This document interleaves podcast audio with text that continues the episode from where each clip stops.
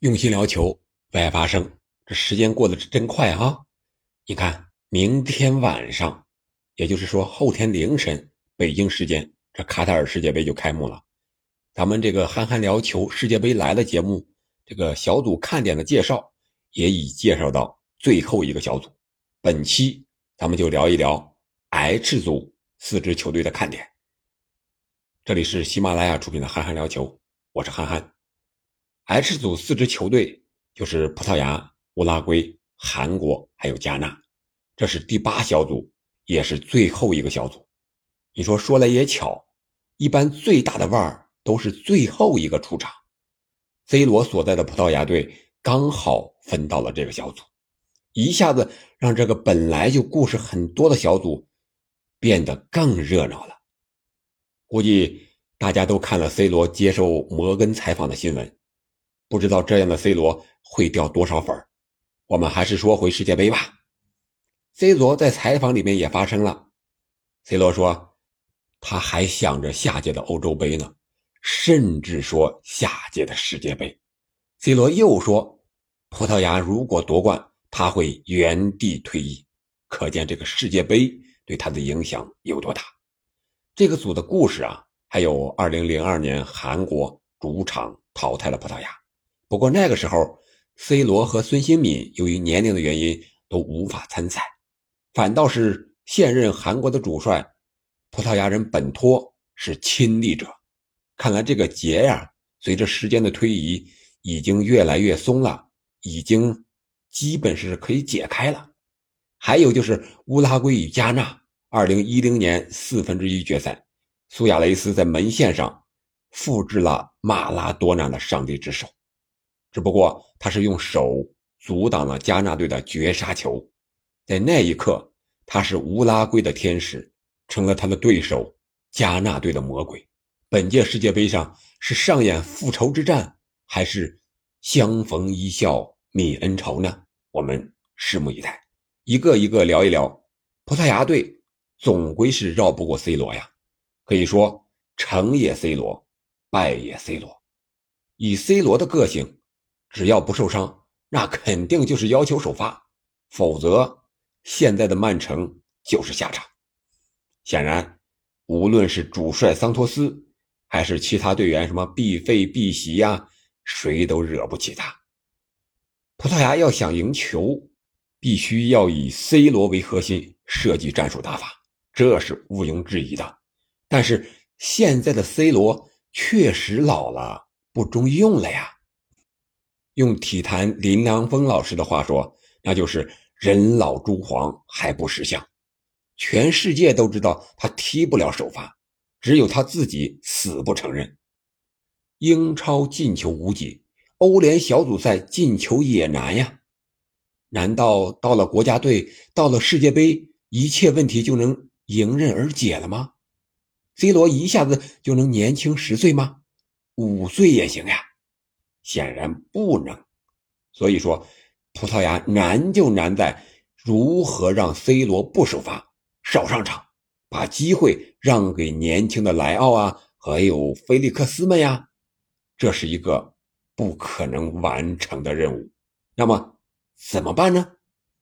面对乌拉圭的狠，加纳的硬，韩国的快，葡萄牙如何应对？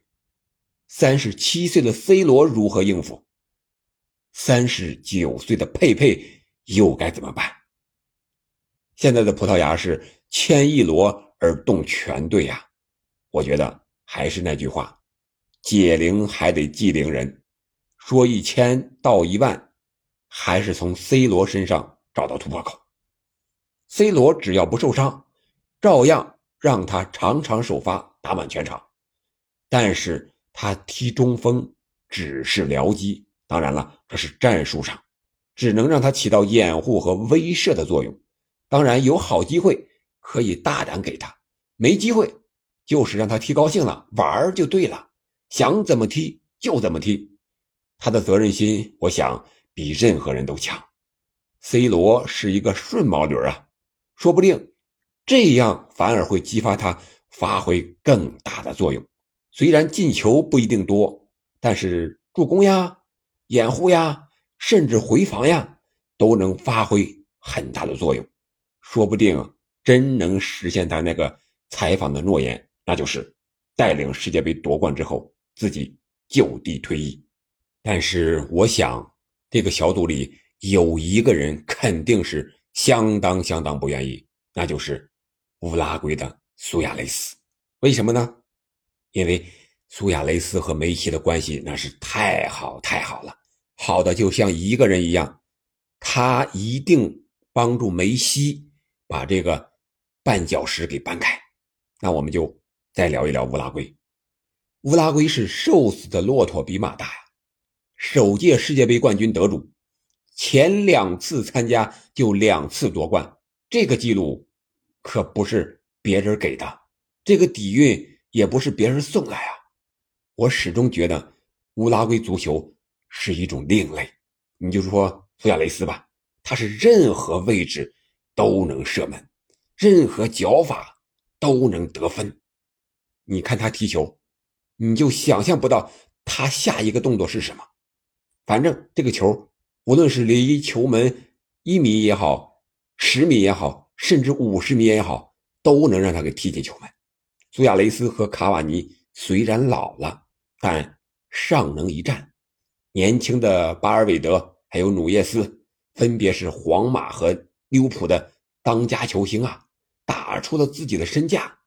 作为南美劲旅，与葡萄牙争小组第一，我觉得啊，不是什么难事儿。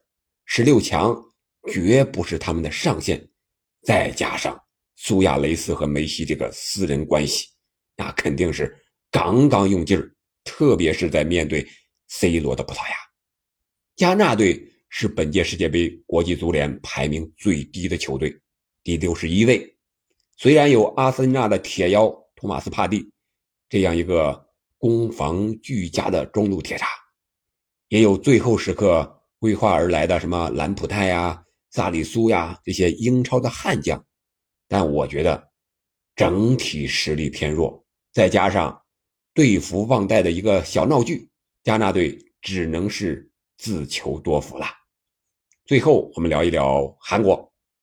客观讲，韩国队的实力是有所提升的，特别是英超的金靴、亚洲球王孙兴敏、那不勒斯的铁卫金文哉，还有这个在西甲马略卡踢球的李刚仁等等这些旅欧球员，状态都不错啊。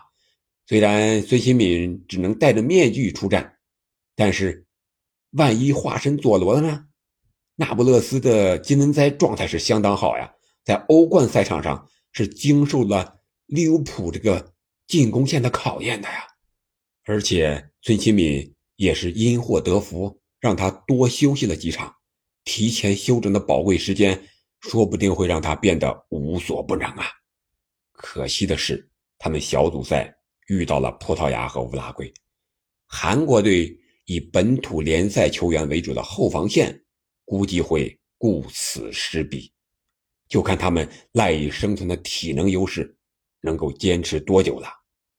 对于没有硬实力的亚洲球队，分到哪个组，我觉得都是死亡之组。那你觉得韩国队能小组出线吗？孙兴敏能带领韩国拿到一个？什么样的成绩呢？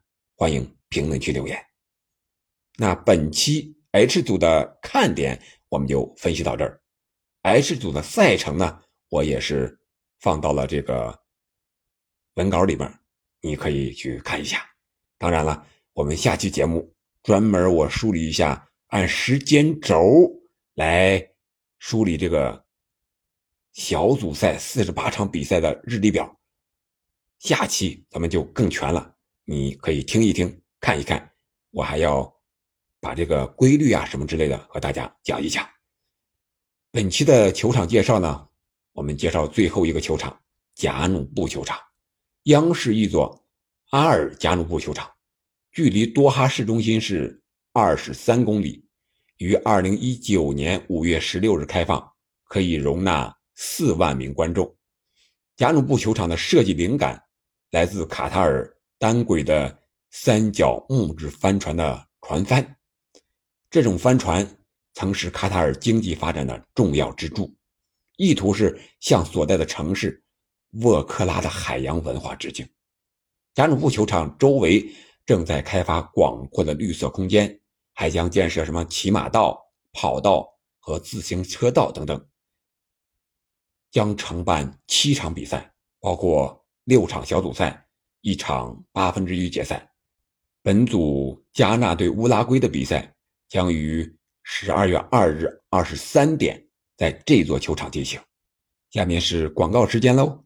世界杯比赛开始之后，也就是明天晚上、后天凌晨零点，憨憨聊球世界杯来了节目将分赛前预言家、赛场风云录、赛后及时雨、大赛封神榜四个板块，和你不间断聊球，第一时间。和你分享精彩世界杯故事，欢迎关注、订阅、点赞、评论，我们世界杯不见不散。